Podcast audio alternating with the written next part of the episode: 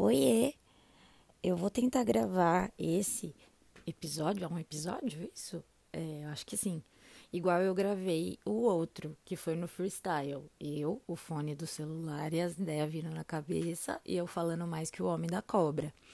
Mas não sei se vai render, porque naquele dia eu tava com a pauta do assunto muito fresco, assim, muito pegando fogo na cabeça. Então eu tava com o pensamento bem acelerado. Hoje eu já não sei se vai ser igual. Eu já, já começo o podcast pedindo desculpa caso fique uma bosta. Mas também gostaria de agradecer todas as quase 300 pessoas que me ouviram no último. Que da hora. Vocês são da hora mesmo. Então, vamos lá.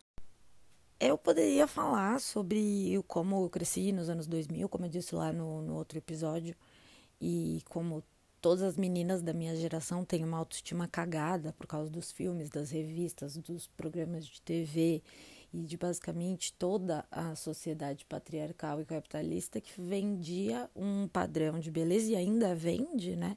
Um padrão de beleza que simplesmente é inalcançável e, e machuca muito. Até para uma mulher padrão, branca, loira, que nem eu. Imagine para quem não é. Mas eu gostaria mais de falar disso sobre autoestima. Sim, esse episódio é sobre autoestima, de uma perspectiva mais adulta e de como tudo isso mudou para mim na vida adulta. Então, eu gostaria de lembrar de 2014.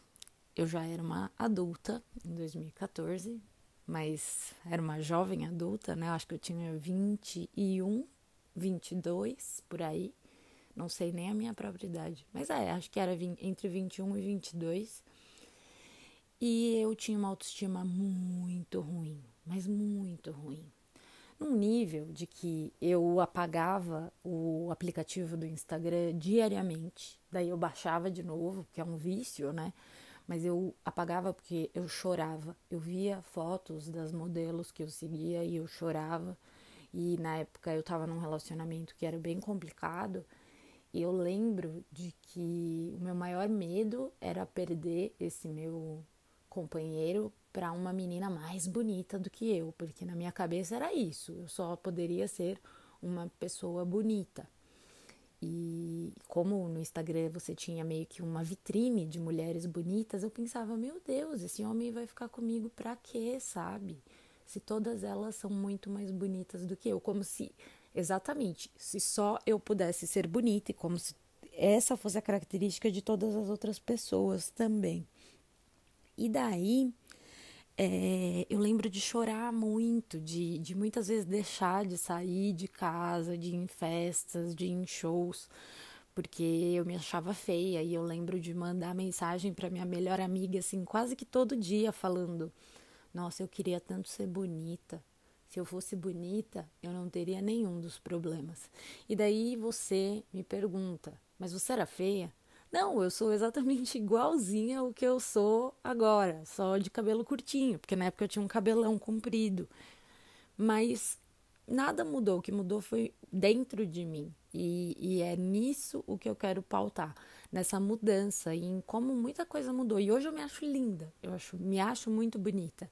E eu ainda acho todas essas meninas do Instagram lindas, mas a beleza delas não me machuca mais. A beleza delas não me dói eu, eu, eu saí desse lugar da comparação. E acho que é mais ou menos por aí que eu quero conversar hoje. Ok, daí em 2016 eu terminei esse namoro, é, bem aos trancos e barrancos. E daí, como eu terminei o namoro, eu tinha pedido demissão do, do meu antigo emprego.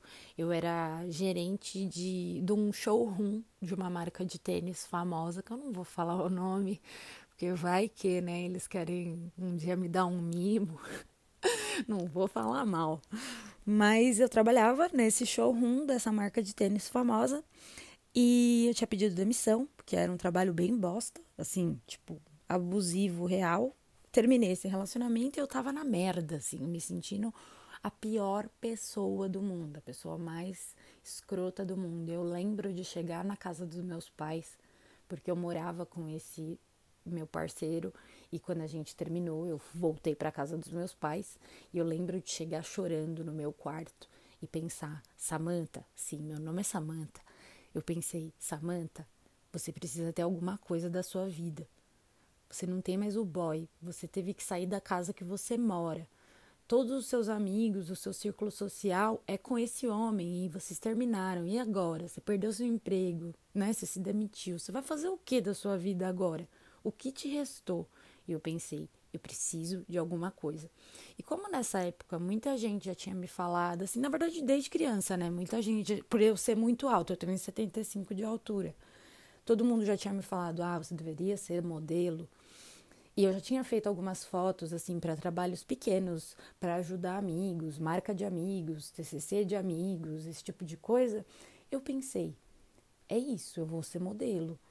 Peguei todas essas fotos de trabalhos pequenos e coisas pequenas que eu tinha feito e mandei para uma agência que era a agência de uma modelo que eu era fã e seguia no Instagram no Snapchat, achava ela demais.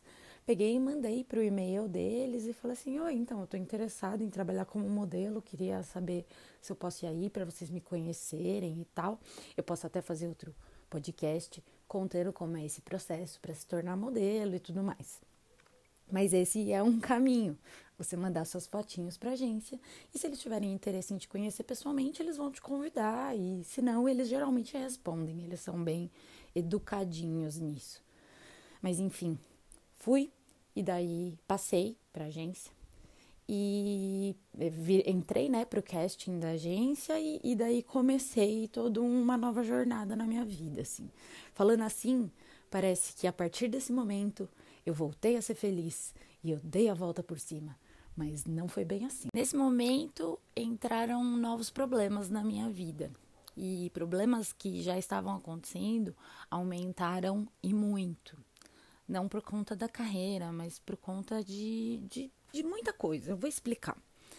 Nessa época, é, vale ressaltar sempre que também posso fazer um podcast falando disso e tal, mas bem mais pra frente, porque não tô com saco.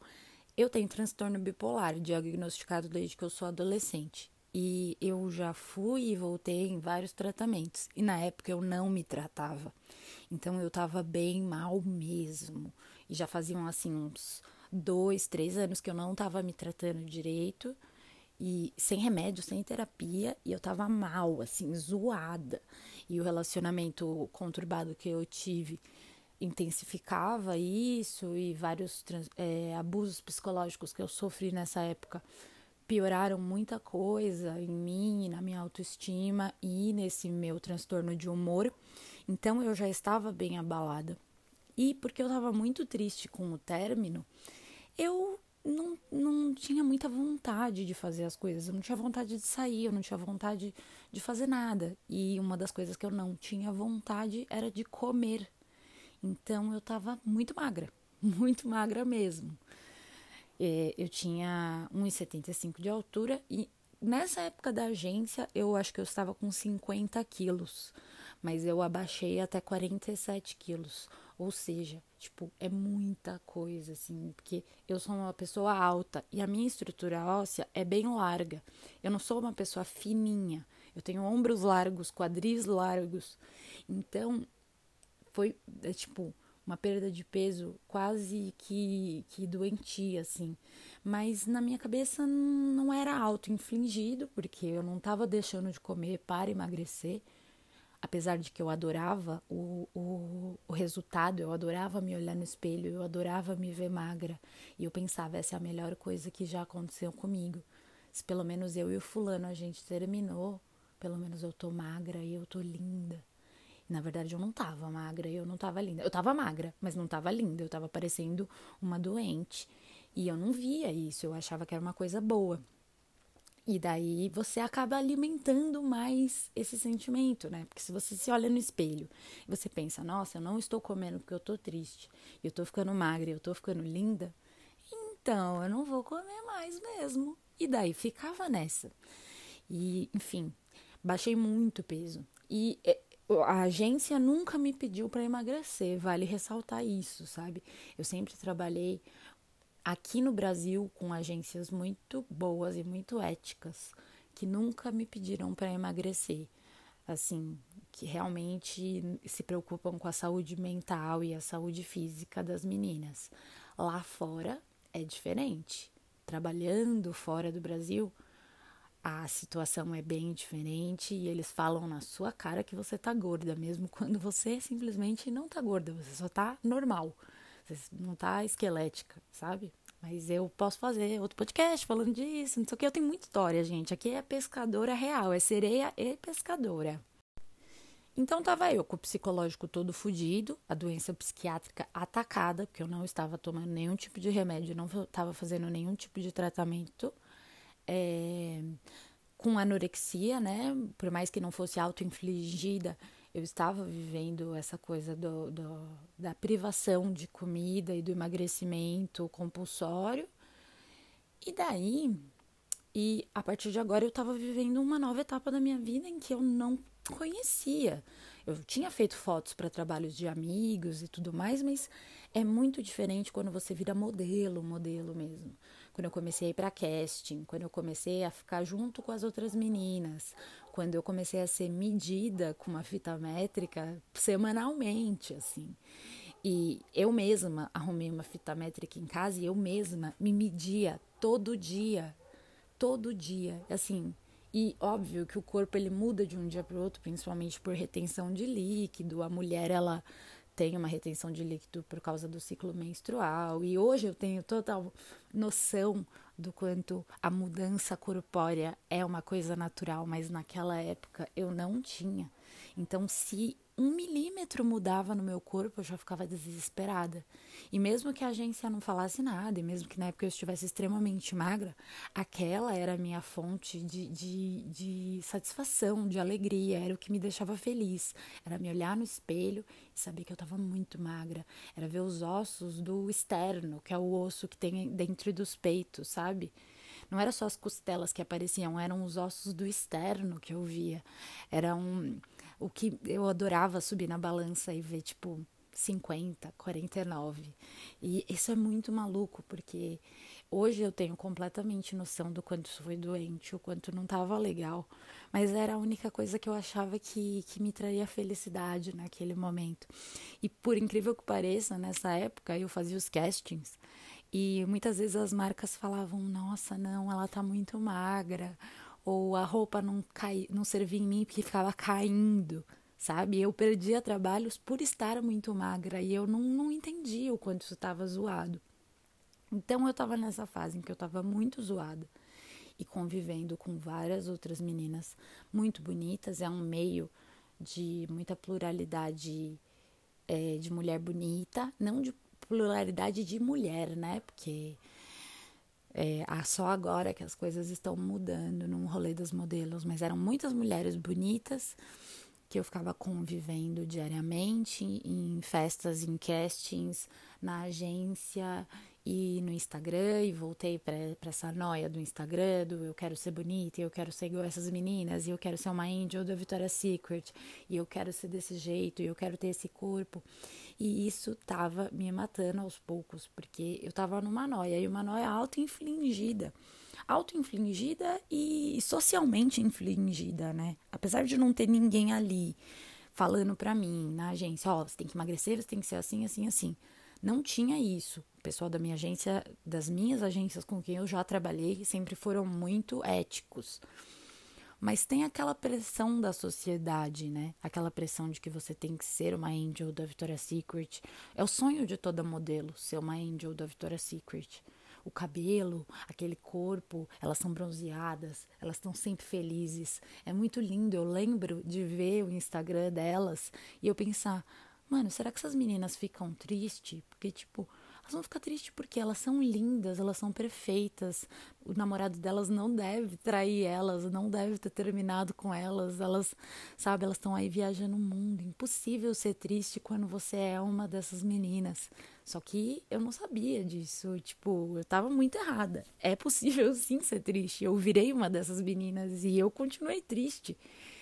E e aí que eu não entendia que beleza não é significado de você ser feliz e beleza também não é significado de você ser saudável. Na verdade, beleza não é significado de absolutamente nada. E Nesse primeiro ano trabalhando como modelo, eu fiz bastante coisa, assim. E daí surgiu a minha primeira oportunidade para viajar para fora. E era para ir para a Índia. E era muito significativo para mim essa viagem, porque além de, de, que eu queria muito, muito, muito sair de São Paulo, porque eu ainda estava muito deprimida e eu ainda estava muito triste com toda a situação do meu término, de ter que ter me afastado dos meus amigos, de ter que voltar para casa dos meus pais. E eu ainda estava completamente abalada do transtorno bipolar e tudo mais. É, eu sempre fui muito fascinada pela Índia. Eu sempre fui apaixonada pela Índia. A minha primeira psicóloga, ela me ensinou muito sobre a cultura indiana e sobre a Ayurveda. E isso me, me conectava com partes minhas que eram muito especiais, assim. Então, quando surgiu essa oportunidade de ir para a Índia, me pareceu a coisa mais certa do mundo, mais, mais destino impossível. E realmente foi, porque a Índia mudou a minha vida completamente. Eu fui morar num apartamento com outros modelos de vários lugares do mundo, homens e mulheres de várias idades diferentes.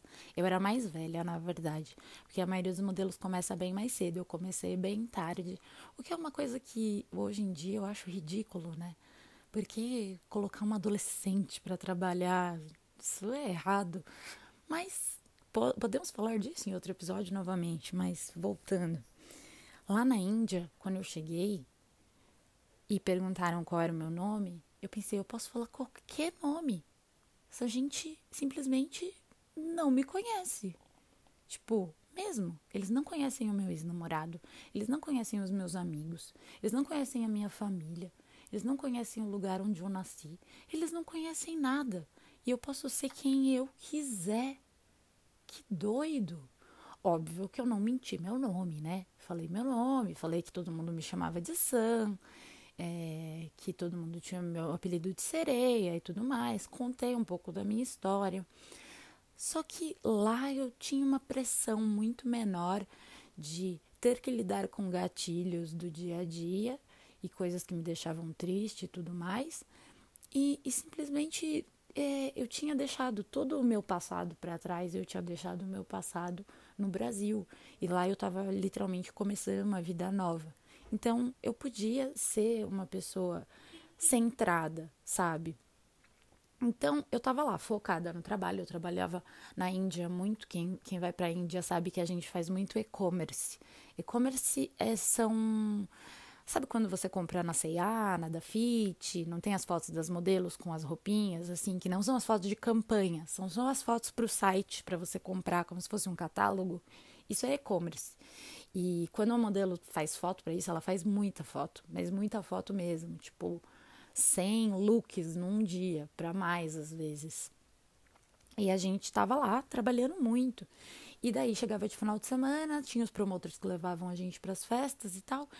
E eu não precisava ter medo de encontrar pessoas que eu não gostava, ou que me fariam mal, ou que me deixariam triste. Eu podia ir, me divertir e ser eu mesma, e ser independente, e ser confiante. E eu, eu podia finalmente ser quem eu sempre quis ser, e sempre quem eu realmente era, mas sem nenhuma pressão de o que vão achar de mim se eu fizer isso, sabe? O que vão achar de mim se eu beijar esse cara? O que vão achar de mim se eu dançar essa música? O que vão achar de mim se eu me vestir desse jeito?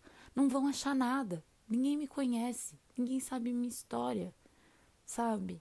E daí tinha um outro ponto muito importante que era as meninas eram todas muito bonitas e justamente a menina que dividiu o quarto comigo, que era uma russa chamada Olga, ela era muito bonita muito bonita mesmo. Eu lembro que quando eu cheguei, a primeira coisa que eu contei para minha melhor amiga foi: Nossa, a menina que dividiu o quarto comigo é linda. Tô me sentindo até mal, porque eu sou feia perto dela. Só que depois de um tempo você percebe que todas elas são bonitas. E se você tá ali, você também é bonita. Mas e daí? Você é bonita e isso significa o quê? O que o que, que muda na sua vida? Tá, é bonita, mas e aí? E foi aí que eu descobri o que, que era legal sobre mim e o que realmente me trazia valor. Não é a minha aparência. As pessoas não gostam de mim pela minha aparência. E o podcast é um, uma prova disso, talvez. as pessoas, óbvio, as pessoas podem me achar bonita e podem gostar da minha aparência, mas as pessoas gostam de mim por causa do meu jeito. Que eu falo besteira e eu sou palhaça e eu sou meio bagaceira e eu gosto de uma farra e eu falo de tudo, sou meio sincerona e não sei o quê. É isso que as pessoas gostam, é minha personalidade. E daí eu percebi que quando você está num meio onde todo mundo é bonito, é assim que você descobre quem é legal e quem não é, pela personalidade, pelo caráter das pessoas. E não deveria ser assim sempre, com todo mundo. O que realmente conta é a personalidade do caráter, porque a beleza, ela é efêmera. Ela vai sumir. E eu não tô falando só com em relação a, a envelhecer, sabe? Mas, porra, e se uma pessoa muito bonita sofre um acidente e perde metade do rosto, ou é queimada, sabe? Daí deixou de ser bonita e deixou de ter tudo aquilo que ela tinha. Tipo, tá, ela não tem mais aquele rosto que ela tinha antes, mas ela ainda é a mesma pessoa, ela ainda tem todas aquelas qualidades. E, e, e outra coisa que eu pensava assim também, por que me comparar? A Olga é morena, de olho azul, e eu sou loira, com olho castanho. Então, tipo, por que, que a gente tá competindo nisso? Não existe uma competição, nós não somos iguais sabe? E cada uma tem o seu jeitinho. E foi um dia que uma amiga minha lá, canadense, a Antônia, ela virou para mim e disse uma coisa muito bonita. É, nessa época, eu, eu fiz aniversário lá e eu recebi um buquê de flores de um boy. contando aqui os meus causos. Recebi um buquê de flores de um boy que, por sinal, trabalhava com uma banda. E se você não ouviu o meu último podcast, escuta aí, porque daí, ó, vai ter super a ver. Você vai entender bem. Esse boy que trabalhava com uma banda me mandou um, flores lá na Índia. Isso mesmo, o cara era britânico. Mas tá, esse não é o foco. Nesse buquê tinham várias flores. E daí a Antônia disse assim: Eu amo que o girassol e a rosa são muito diferentes, mas eles ainda são lindos. São minhas flores favoritas. E eu pensei, porra, é isso. O girassol é diferente da rosa, e é diferente do lírio, e é diferente da Maria Sem Vergonha, é diferente da Margarida. E todos são lindos, porque ninguém tem que ser igual, entende? E foi um momento que eu falei: sim, Sim, tá, a Olga pode ser uma rosa, mas eu sou um girassol. E a Antônia é um lírio. E a Maria é, é uma margarida. E todo mundo aqui é bonita, do seu jeito. E principalmente pela sua essência, pela coisa que você transmite para os outros. É, acabou que terminou a minha viagem e eu já não achava a Olga tão bonita, porque ela não era uma pessoa tão legal. É, Vou contar um caso que todo mundo dá muita risada quando eu conto da Olga. Um belo dia eu cheguei do trabalho e lá estava a Olga, sentada na sala com o meu vestido. E eu falei: Olga, esse vestido é meu. E ela falou: Não, não é não, eu tenho um igual. Eu falei: Olga, esse vestido é da Marisa, velho. Não tem como você ter igual. Na Rússia não tem Marisa. Para de ser safada, sua mentirosa. Daí ela pegou, admitiu que tinha pegado emprestado. E a Rússia tem aquela coisa, né, do comunismo, é tudo nosso. Daí eu falei para ela, ó, oh, quando você quiser alguma coisa emprestada, é só pedir, eu não tenho problema em emprestar roupas. Só pede.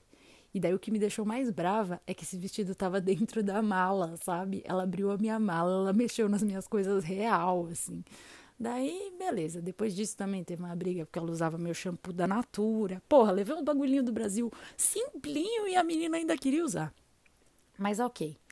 É, terminou e a Olga ela tinha várias outras atitudes, além de pegar coisas que não eram dela, que não eram tão legais. E eu deixei de ver beleza nela. E, e, teve o mesmo caso de outras pessoas que eu não achava tão bonitas, mas elas eram tão legais e elas eram pessoas tão ótimas. E pessoas, assim, realmente que impactaram a minha vida de alguma forma, que hoje eu acho essas pessoas lindas. E, e tem sempre aquele caso do.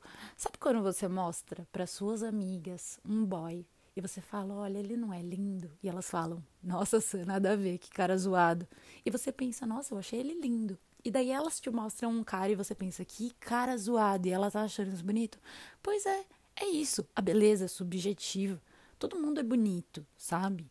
Todo mundo tem a sua a sua característica e o principal é que a beleza ela não é o, o importante. Eu poderia ser a Candice Swanepoel, que para mim é a mulher mais bonita do mundo. Mas se eu fosse uma babaca, racista, bolsonarista, cuzona, eu seria uma pessoa muito, muito, muito escrota e toda essa beleza não serviria de nada.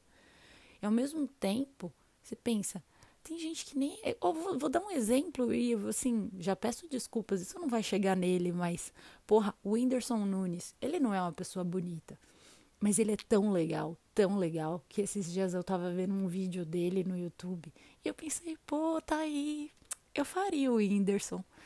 Por que não? O cara não é bonito, mas ele é irado, ele é muito legal. E, e daí esse é o ponto, sabe? A gente sofre muito para entrar numa forma e numa caixa de papelão e, e, e, ter as mesmas padronagens que todo mundo, quando isso não, não importa tanto assim.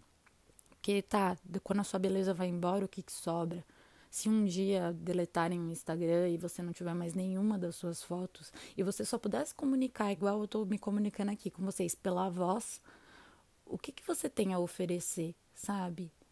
Você realmente gosta de, dessas meninas que você segue porque elas te oferecem algo, porque elas transmitem uma coisa legal com você? Ou porque, tipo, é só uma imagem bonita?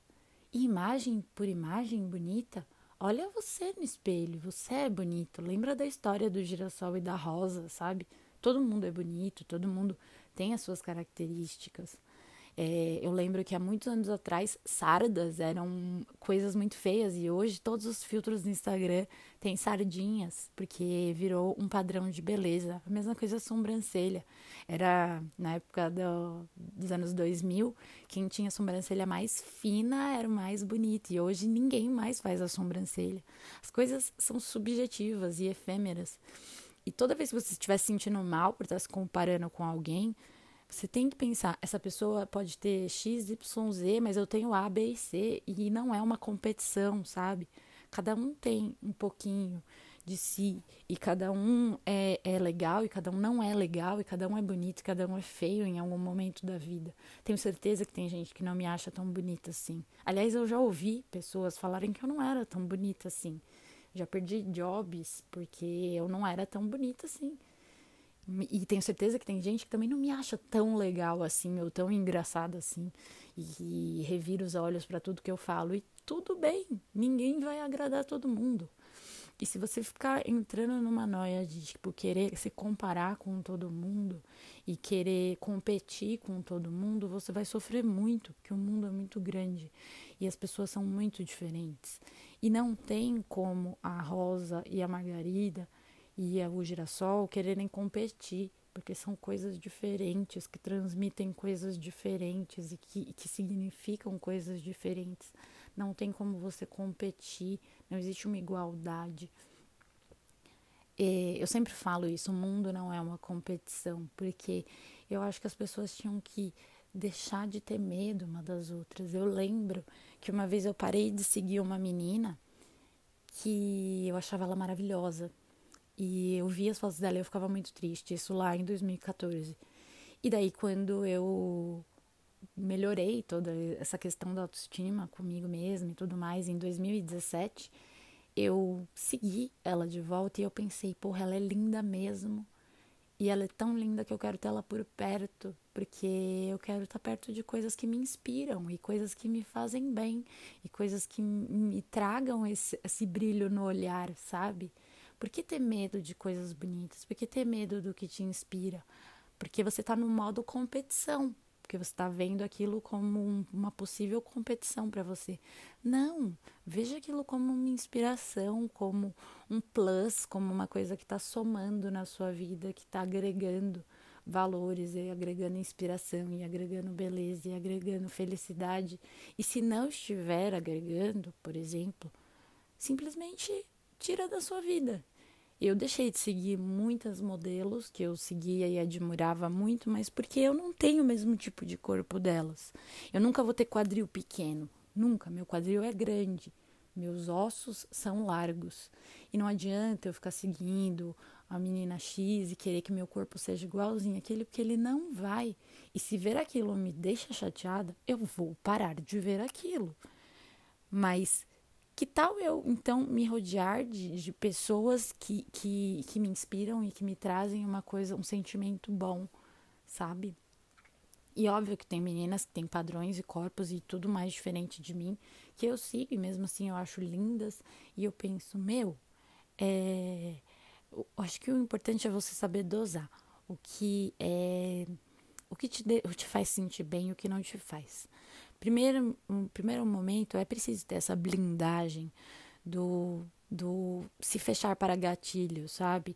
Eliminar os gatilhos da sua vida, mas também tem que ter, mudar esse mindset de que o mundo é uma competição e de que todo mundo tem que ser de um jeito X e que a beleza é a única coisa que a gente tem para oferecer, porque claramente não é, sabe? E, e, isso que eu tenho gostado mais de ouvir podcast é porque a maioria das pessoas que eu escuto no podcast, eu nem sei a cara delas sabe? Eu escuto muito podcast da Camila Frender e ela tem sempre uns convidados. Eu nem sei quem é a cara daquelas pessoas e eu adoro elas. Porque é, é aí que tá, é aí que a gente muda a forma como as pessoas é, impactam a nossa vida, sabe? Na nossa essência, no que realmente importa, no que nós somos, no que a gente tem de talento, no que a gente tem de carisma, no que a gente tem de educação, no que a gente tem de bondade, no que a gente tem de caráter. É isso que faz muita diferença. Aquela frase é clichêzona, mas ela é muito real. As pessoas, elas nunca vão esquecer como você faz elas se sentirem. E, se você é uma pessoa do bem, se você é uma pessoa legal, que você transmite uma parada legal e você faz um trabalho legal sabe, se o seu, sua essência, o seu interior fizer as pessoas sentirem coisas boas, então você já é uma pessoa linda. E se você consegue ver beleza nos outros, é porque essa beleza existe em você. Você só precisa abrir os olhos de verdade e entender que o girassol nunca vai ser igual a rosa. E eu acabei de perceber que parece muito que eu tô lendo um texto, mas eu acho que a minha mente ela funciona bem para falar assim, e eu juro que eu não tô lendo um texto. Tá sendo no, no flow aqui, no freestyle. E eu já vou parar, porque senão eu não paro de falar nunca mais. E é isso, espero que dê uma, uma brilhantada aí nos coraçõezinhos de vocês. E bora para mais uma semana. E é nóis!